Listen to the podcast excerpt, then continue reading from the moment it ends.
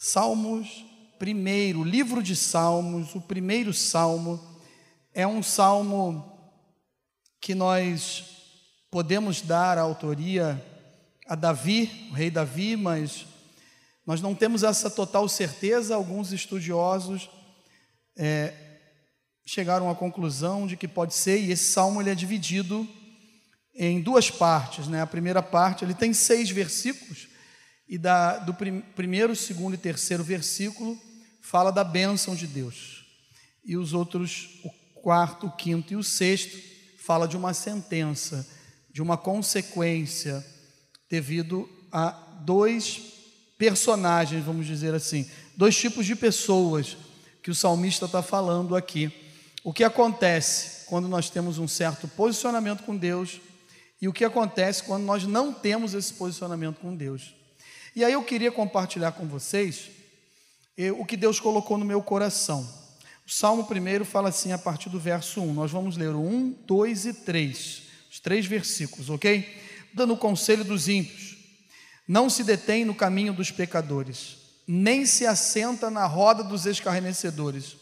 Antes, o seu prazer está na lei do Senhor, e na sua lei medita de dia e de noite ele é como árvore plantado junto à corrente de águas, que no devido tempo ele dá o seu fruto e cuja folhagem não murcha, e tudo quanto ele faz será bem sucedido. Senhor Jesus, nós cremos no poder da tua palavra e nós pedimos, Senhor, que o teu Espírito Santo nos dê sabedoria, graça, direção e que venha nos convencer através desse texto para que saiamos daqui diferentes, Senhor.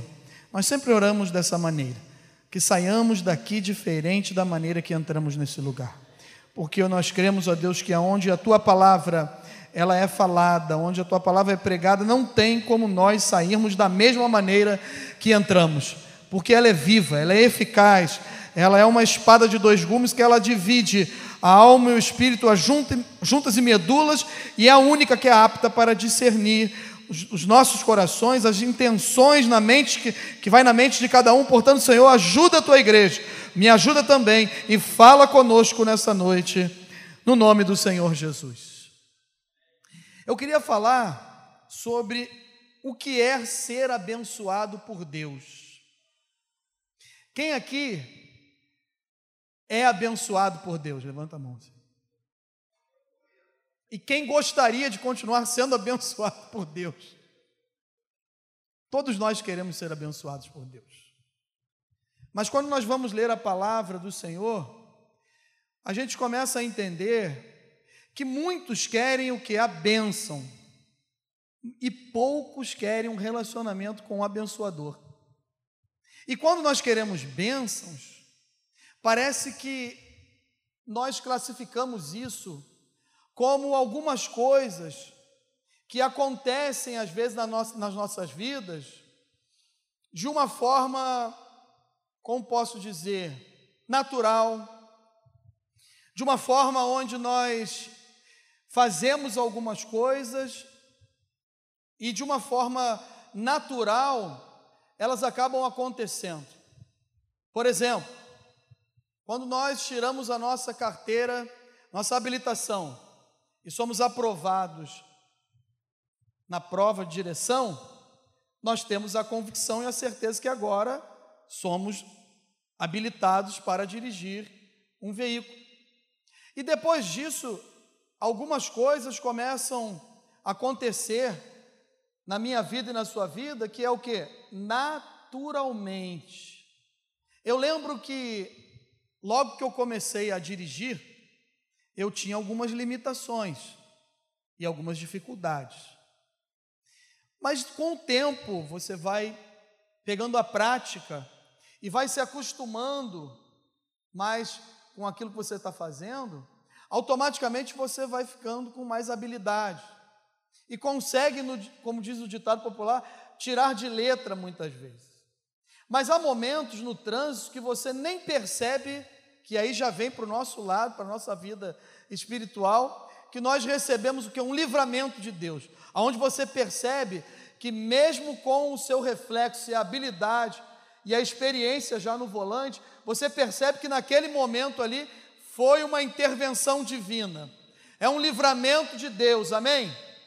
A nossa vida espiritual, ela também não é diferente, mas eu e você temos que ter cuidado com isso, porque nós vamos acostumando na caminhada com Deus e a gente acha que algumas bênçãos elas vão acontecer também o que? Naturalmente. Mas com Deus a vida não é assim. Não. É o que diz o salmista. Ele diz o quê? Que bem-aventurado é o homem que não anda no conselho dos ímpios. E já começa a diferenciar aqui dizendo o seguinte: eu não ando segundo o conselho de homens, eu ando segundo o conselho da palavra de Deus. O que a palavra de Deus fala que eu devo fazer, é isso que eu vou fazer. Por mais que seja difícil, que seja complicado, é isso que eu vou fazer. Ele diz o que? Ele não se detém, é o bem-aventurado. E daqui a pouco eu vou explicar por que, que tem a ver com ser abençoado por Deus. O bem-aventurado, ele, ele não se detém no caminho dos pecadores. Nós somos pecadores, nós pecamos falhamos, mas nós não ficamos presos no pecado. Eu, eu fiquei imaginando, enquanto estava preparando essa mensagem, eu fiquei pensando, né, de uma certa forma, é como se fosse o quê? Tem uma porta aberta, essa porta, ela está ali aberta, e lá dentro tem o pecado. E eu e você entramos, sabendo que lá tem o pecado. Ou às vezes, quando a gente vê, já está lá dentro daquele local. E aí nós descobrimos o que? Opa, aqui tem pecado, eu não posso ficar aqui. É como se alguém que está preso ao pecado, é isso que o salmista está falando. Parece que é alguém que, sabendo disso, ele fecha essa porta, não quer sair e tem prazer em ficar lá dentro daquela sala, que ele mesmo pode não fechar aquela porta ou abrir e sair dali. É isso que o salmista está falando. Ele não se detém, ele não fica preso no pecado. Ele não tem prazer no pecado. O bem-aventurado, ele não se alegra com o pecado. Antes, antes, e aí eu começo a entender o que? Que eu preciso colocar algumas coisas à frente. Porque se eu deixo para fazer depois, o texto está falando antes. Antes o seu prazer está onde? Na lei do Senhor. Se o nosso prazer, a nossa alegria, a nossa satisfação, ela estiver antes de entrar em alguns lugares que vão nos levar a ficar presos, detidos no pecado, se eu colocar isso antes, e eu vou meditar, Meditar é analisar, meditar, meditar é resmungar, meditar é ficar é, à noite, de dia e de noite, diz o texto, aquele momento que você está sozinho e que você lembra da lei do Senhor e começa a pensar, analisar, e aí fala assim: que decisão errada eu tomei hoje durante o dia. Olha o que, que eu fiz, de que maneira eu agi, eu deveria ter agido de outra forma, mas porque antes eu não coloquei a lei do Senhor, eu não coloquei aquilo com prazer, com alegria. Então, quando a gente lê esse texto, logo que nós estamos começando a, a nossa caminhada com Jesus, vem aos nossos olhos, salta aos nossos olhos o quê? Que eu preciso ler a Bíblia 24 horas por dia, o tempo todo. De dia e de noite, eu não trabalho mais, eu não estudo, eu não tenho mais relacionamentos, eu não tenho família. Não é isso que o salmista está falando. Ele está dizendo aqui, sabe o que? É fixar aqui na nossa mente, no nosso coração, mas isso tem que ser com prazer. Isso não pode ser algo que é obrigado, que é pesado. Não, servir a Jesus, meus irmãos, é com leveza Servir a Jesus, nada pode ser obrigado. Aquilo que é pesado para você, se você está servindo a Jesus e está sendo pesado para você, alguma coisa está errada. Não é dessa maneira. Amém? E aí ele diz o que, o salmista? Ele é como árvore. Ele não está falando que ele é como uma árvore. é como uma árvore. A gente imagina que uma árvore fica parada ali, não se movimenta, não faz nada. Não, é como árvore. Ele usa uma, uma criação da natureza, uma criação de Deus, para dizer o quê? Uma árvore, e aí ele começa a detalhar como essa árvore vai ficar. Ela está onde? Plantada junto às águas, junto a ribeiros. Ela está próxima de água, onde tem cheiro de água, onde tem água corrente. E aí ele fala o quê? Fala do fruto, fala da folha que não vai murchar e que no seu tempo ele vai dar o quê? Ele vai dar fruto e tudo não vai murchar e tudo quanto ele fizer, ele será o quê? Bem sucedido. E aí a gente pega esse texto aqui e fica pensando, sabe o quê? Então, se eu abrir o meu negócio próprio, ele vai dar certo. Eu vou ser bem sucedido. E aí, às vezes, não acontece isso. Porque aí entra, entra outras situações, como a administração, que eu não quero entrar no contexto aqui. Mas às vezes confunde a nossa mente. Mas a Bíblia Sagrada não é para confundir a nossa mente. A Bíblia Sagrada é para abrir o nosso entendimento para receber a bênção de Deus. Então, quando eu sou bem-sucedido, aí eu volto aqui na palavra bem-aventurado. O que, que é o bem-aventurado? Muitas vezes a gente ouve essa palavra e na maioria da, da, da, dos dicionários que a gente vai procurar, né, das versões, a gente encontra o que? Mais do que feliz. Nós, bem-sucedido, a gente ouve muito isso mais do que alegre. Na literatura grega, o termo bem-aventurado tem o seu significado pautado em abençoado. Em sua primeira etapa, para expressar seu estado de como sendo localizado, esse abençoado, ele é localizado aonde? Acima das dores e das dificuldades dessa terra. Deu para entender? Ele é abençoado abençoado, acima das dores e das dificuldades dessa terra. O que eu aprendo com isso? Que não importa a circunstância, não importa o que eu e você estamos passando, nesta noite, saia daqui com essa palavra no seu coração. Você é abençoado. Pastor, a bênção não chegou ainda. Pastor, eu tenho orado por algumas causas. Pastor, os meus filhos ainda estão longe, estão nas drogas. Os meus parentes, meus familiares, a minha parentela, os meus amigos, os colegas de trabalho ainda não aceitaram o Senhor como Senhor e Salvador de suas vidas. Eu ainda estou buscando. Eu tenho algumas causas impossíveis. Você é abençoado. Mas o que é um abençoado? Aí dentro desse texto que a gente pode tirar nos minutos que nós temos, pelo menos quatro lições daqui. Quem é abençoado? Quando que eu sou abençoado? Como isso pode acontecer?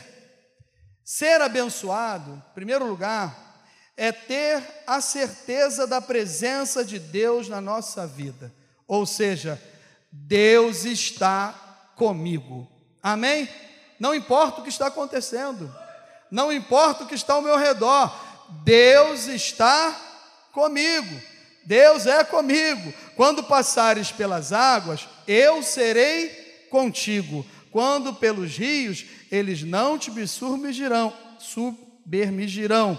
Quando passares pelo fogo, não te queimarás, nem a chama arderá em Se alguém te aprende com isso, que nós vamos passar por situações complicadas,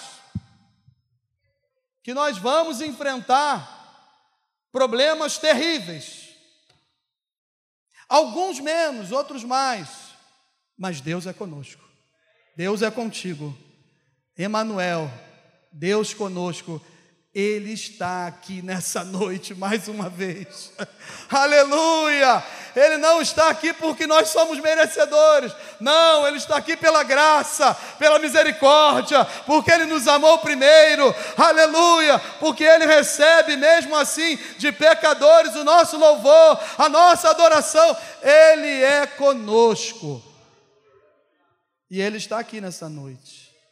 Ainda que eu ande pelo vale da sombra da morte, não temerei mal nenhum, porque tu estás comigo, o teu bordão e o teu cajado me consolam. Tá doendo aí? Tem consolo de Deus. Aleluia. Tá passando pelo vale da sombra da morte? Não se preocupe, isso vai passar no nome do Senhor Jesus. Deus é maravilhoso. Deus é bom e Deus está conosco. Porque onde estiverem dois ou três reunidos em meu nome, ali eu estou no meio deles. Ele está aqui no nosso meio nessa noite. Ele está aqui conosco. Pastor, tem sido difícil. Pastor, tem sido complicado. Está sendo complicado. Tem horas que dá vontade de desistir. Meu irmão, não desista. Tenha convicção. Se eu e você somos abençoados, a primeira coisa que a gente precisa aprender que existe na vida de um abençoado é ter a certeza da presença de Deus conosco. Então eu sou um abençoado. Amém? Pastor, eu estou desempregado. Você tem a presença de Deus? Tem a presença de Deus? Glória a Deus. Segundo lugar, ser abençoado é ter o privilégio de ser habitação do Espírito Santo. Está vendo aí qual é o entendimento de alguém que é abençoado? É totalmente contrário do que a gente ouve às vezes. Às vezes a gente acha que ser abençoado é só quando tudo dá certo, quando a conta bancária está cheia, igual a do Luiz, ou quando está vazia, igual a minha. Recebe, ela já mandaram para ele, recebe. Isso é bênção também, amém? Mas ser abençoado, meus irmãos, uma das coisas é ter a presença do Espírito Santo de Deus na nossa vida. É ter essa alegria, esse privilégio de ser habitação do Espírito Santo de Deus. Será que nós temos noção do que é isso? Será que nós temos noção de alguém que estava andando no meio dos seus discípulos, Jesus de Nazaré, o Filho de Deus, e ele começa a falar do plano de Deus para a sua vida, de crucificação, de morrer pelos pecados da humanidade, e alguns deles começarem a olhar uns para os outros, e o Pedrão levanta e fala: Senhor, isso não vai acontecer, não, isso não vai acontecer. e Satanás estava usando um discípulo mas Jesus falou: sabe o que? Acalme o coração de vocês. Vai ter alguém que vai ficar no meu lugar. Vai ter um consolador, o Espírito Santo de Deus. Sabe aonde ele habita, irmãos? Dentro de cada um de nós. Quando você sair daqui nessa noite, apagar essas luzes aqui, fecharem as portas, fechar o último que sair, fechar o portão, a presença de Deus, o Espírito Santo de Deus, ele vai com você, ele vai lá para dentro da sua casa, ele habita em você, ele mora em você, ele está em você. Isso é um privilégio, isso é ser abençoado, aleluia. Amém. Acaso não sabeis que o vosso corpo é santuário do Espírito Santo, que está em vós? o qual tendes da parte de Deus, e que não sois de vós mesmos, porque fostes comprados por preço. Agora, pois, glorificai a Deus no vosso corpo. Você pode dar um glória a Deus aí e aplaudir o Senhor, porque o Espírito Santo de Deus habita na sua vida.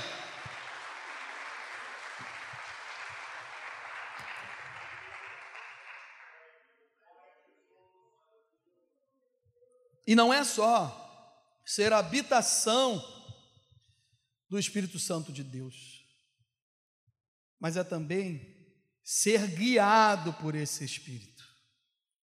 Não adianta nada ele habitar e se eu não deixar ele controlar, ele dirigir, aí De nada adianta eu falar que eu sou um abençoado, porque Deus habita dentro de mim. Se eu não deixar o Espírito Santo guiar, me ajudar na, a tomar as decisões, segurar a minha língua quando eu preciso ficar calado eu tenho que pedir ao Espírito Santo que me ajude.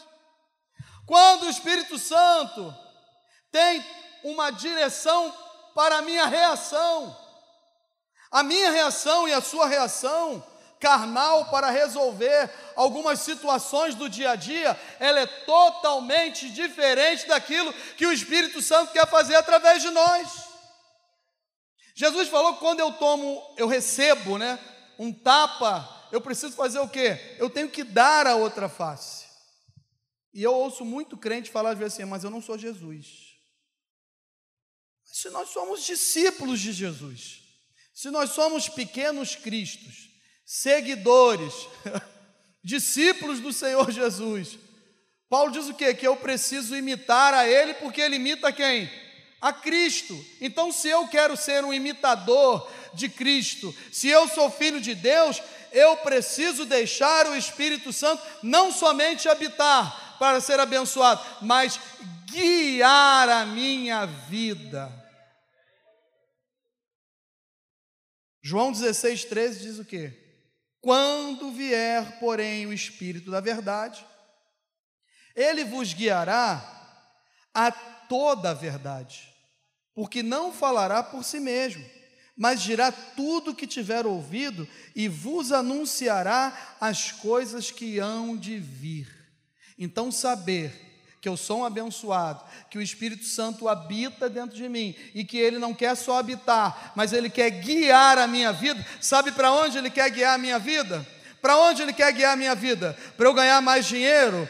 Ele quer o Espírito esse é o papel do Espírito Santo, guiar a minha vida para que eu seja é, é, bem sucedido na área financeira. Olha só, irmãos, eu não sou contra a ganhar dinheiro, nem estudar, nem se preparar. Me entendam, dentro do contexto da mensagem, o Espírito Santo claro, ele traz a nossa lembrança, até quando a gente for fazer uma prova, aquilo que a gente estudou, e ele me ajuda. Eu, tô, eu não estou limitando o agir do Espírito Santo, eu estou dizendo que ele vai me guiar a ouvir as coisas que serão anunciadas. Que coisas são essas? Não daqui que são passageiras, as que hão de vir. O Espírito Santo quer nos ajudar a entender que existe um céu preparado para cada um de nós um lugar que existe muitas moradas. E algumas dessas moradas, sabe de quem é? Faz assim com a sua mão. É sua? Uma dessas moradas é sua? Amém? Aleluia. Quando tem um dia como esse, que foi esses últimos três dias, até isso vem na mente, né? Quando a gente chegar lá no céu, meu irmão, eu quero ser teu vizinho. E tomara que na sua casa tenha uma piscina. a gente não pensa assim? Porque está muito quente aqui, a gente quer trazer para as coisas daqui. Meus irmãos, o Espírito Santo, ele não só habita dentro de nós, mas ele quer guiar a nossa vida para aquilo que há de vir, o que vai acontecer. O que vai acontecer. Ser abençoado, a terceira coisa, é ter a convicção que os seus pecados foram perdoados por Cristo na cruz do Calvário. Amém? Você foi perdoado por Deus. Nós fomos perdoados por Deus. Arrependei-vos, pois, e convertei-vos para serem cancelados os vossos pecados. Eu sou abençoado quando eu confesso e deixo, eu alcanço o quê? Me, quando eu me arrependo e eu me converto, eu mudo a direção, Deus começa o quê? Deus faz o quê? Cancela aquele pecado. A Bíblia diz o quê?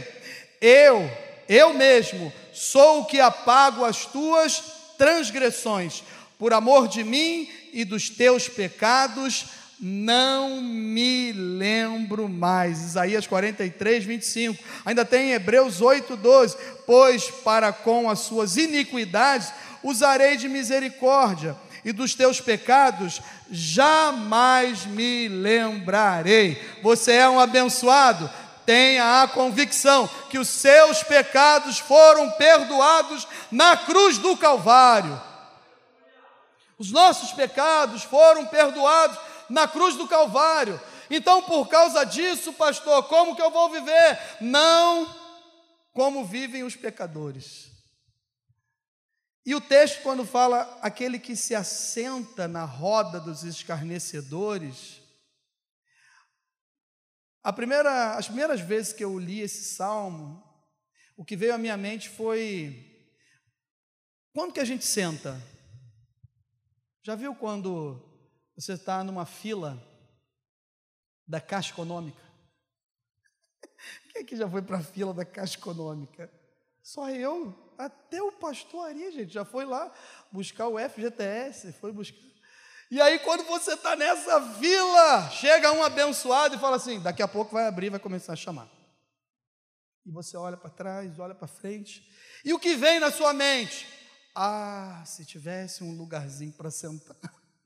E você já viu que algumas filas, determinados momentos, elas vão andando, andando, andando, e daqui a pouco a segunda fase da fila você vai entrar para para algum lugar, né, e pensa assim, pronto, agora está chegando. E quando você entra, chama os últimos, os, os dez que estão na sua frente, ou você está incluído nesses dez. Aí quando você entra, tem um outro local, pra, ah, mas aí é um local já com ar e com cadeiras. E aí o que, que você faz? Você senta. Por que, que você senta ali? Você está cansado. Você precisa relaxar. E aí você não esquenta mais com o horário, porque já está no ar-condicionado muitas vezes, mas fica pensando, tem que resolver isso. Que... É, fica de cadeira em cadeira. Obrigado, pastor. Mas o salmista fala, sabe o quê? Que eu não posso me assentar nessa roda de escarnecedores. Sabe o que é isso? É o nada a ver. Não tem nada a ver. Isso aqui não tem problema. Já está sentado ali e não percebe.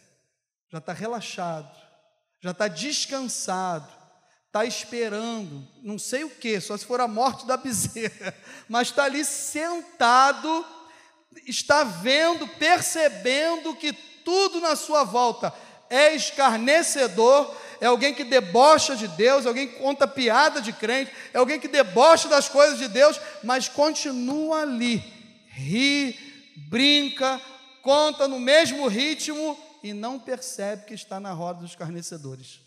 Deixa eu voltar para cá que eu saí do esboço, isso aqui não tinha nada a ver, mas Deus sabe, foi, saiu. Amém? Então, um, ter a certeza da presença de Deus na nossa vida é ser abençoado. O que é ser abençoado? É ter o privilégio de ser habitação do Espírito Santo. Não ser apenas habitação, mas também ser guiado pelo Espírito Santo. Terceiro, ser abençoado é ter a convicção que seus pecados foram perdoados na cruz do Calvário. E o quarto, ser abençoado é ter prazer e dar prioridade aos valores espirituais. É ter prazer e dar prioridade aos valores espirituais. O salmista fala aquele que antes o seu prazer está onde? Na lei do Senhor. Eu falei aqui na introdução que nada pode ser obrigado. Relacionamento com Jesus não é obrigatório. Relacionamento com Jesus, se for obrigatório, não está combinando. Antes do pastor Ari fazer mais uma vez uma convocação para nossa consagração, eu estava pensando hoje à tarde, pastor, sobre isso.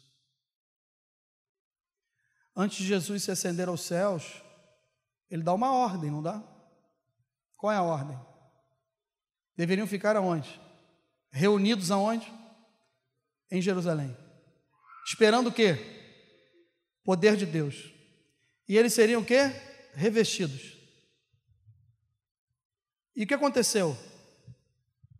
Uma sala, para a gente entender melhor, estavam reunidos, quando de repente, ninguém sabia quando que ia acontecer, que horas ia acontecer, mas eu não acredito que teve que fazer convocação durante aqueles dias, todo o momento, falando assim: ó, oh, a gente tem algo, todo primeiro sábado do mês é a consagração. Estratégias, arrumar meios, criar alguns caminhos, isso faz parte, é nosso, é do homem, para tentar fazer com que todos nós possamos estar, sabe aonde? Em comunhão. Porque aonde tem comunhão, Salmo 133 diz o quê? Que ali Deus ordena a sua bênção. Quer ser abençoado? Nós somos abençoados? Um abençoado, ele tem prazer e ele dá prioridade aos valores espirituais. É aí que a gente tem que começar a perceber o que, que nós estamos valorizando mais nesse momento da nossa vida. O que, que tem sido prioridade na nossa vida? Eu preciso sustentar minha casa. Amém? Todos nós aqui precisamos trabalhar. Então a gente dá uma certa prioridade. Mas quando a gente dá uma prioridade para as coisas de Deus, o poder de Deus desce. Deus tem revestimento para o seu povo. Aleluia. Alguém que fugiu com medo de ser morto, que negou a Jesus, mas que obedeceu. Depois que teve um encontro com Jesus na praia, mas obedeceu e ficou lá reunido. Quando o fogo desceu, o Pedrão estava lá. E ele começou a pregar o evangelho agora de uma forma diferente. E aquelas tantas mil almas que se converteram, não é porque Pedro era bom, não, é porque ele estava cheio do Espírito Santo de Deus. As prioridades do Pedro mudou. As minhas e as suas prioridades espirituais precisam ser de um abençoado. Um abençoado ele tem relacionamento com Jesus. O abençoado, ele faz com prazer e com alegria. Ele é espontâneo. Ele não precisa que alguém fique constrangendo ele ao que ele precisa fazer. Não, ele é abençoado. Amém? Será que a gente continua levantando nossa mão aqui nessa noite? Nós somos abençoados. Amém? então eu preciso rever as minhas prioridades e os meus valores que precisam ser espirituais. Eu quero concluir essa mensagem dizendo que ser abençoado é ter a maior, a sua maior expectativa. Quem tem expectativa aqui para algumas coisas nesse ano de 2022? Você tem, um dia desse eu falei 21 com um cliente, ele botou kkkk 21, eu falei, o que, que ele está rindo de mim, cara? Eu fiquei pensando, aí tinha um calendário na minha frente, eu falei, gente, a gente já está em 22, eu estou falando... Aí agora quando eu fui, eu estou falando certo, né, gente? Está em 22, né? Tá bom. Expectativas para 22, você tem? Eu tenho algumas. Mas para ser um abençoado, a maior expectativa não está aqui.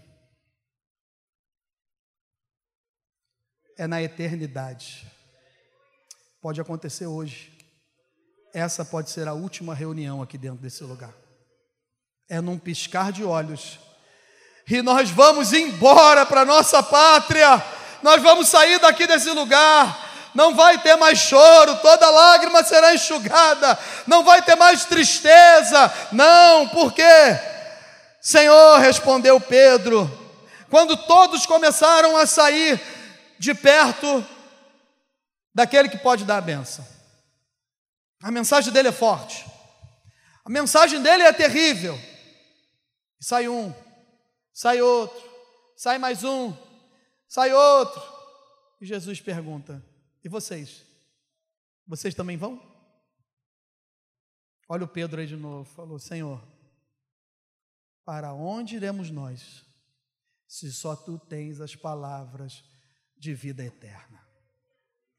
A minha expectativa e a sua expectativa, que somos pessoas abençoadas, bem-aventurado é abençoado, amém?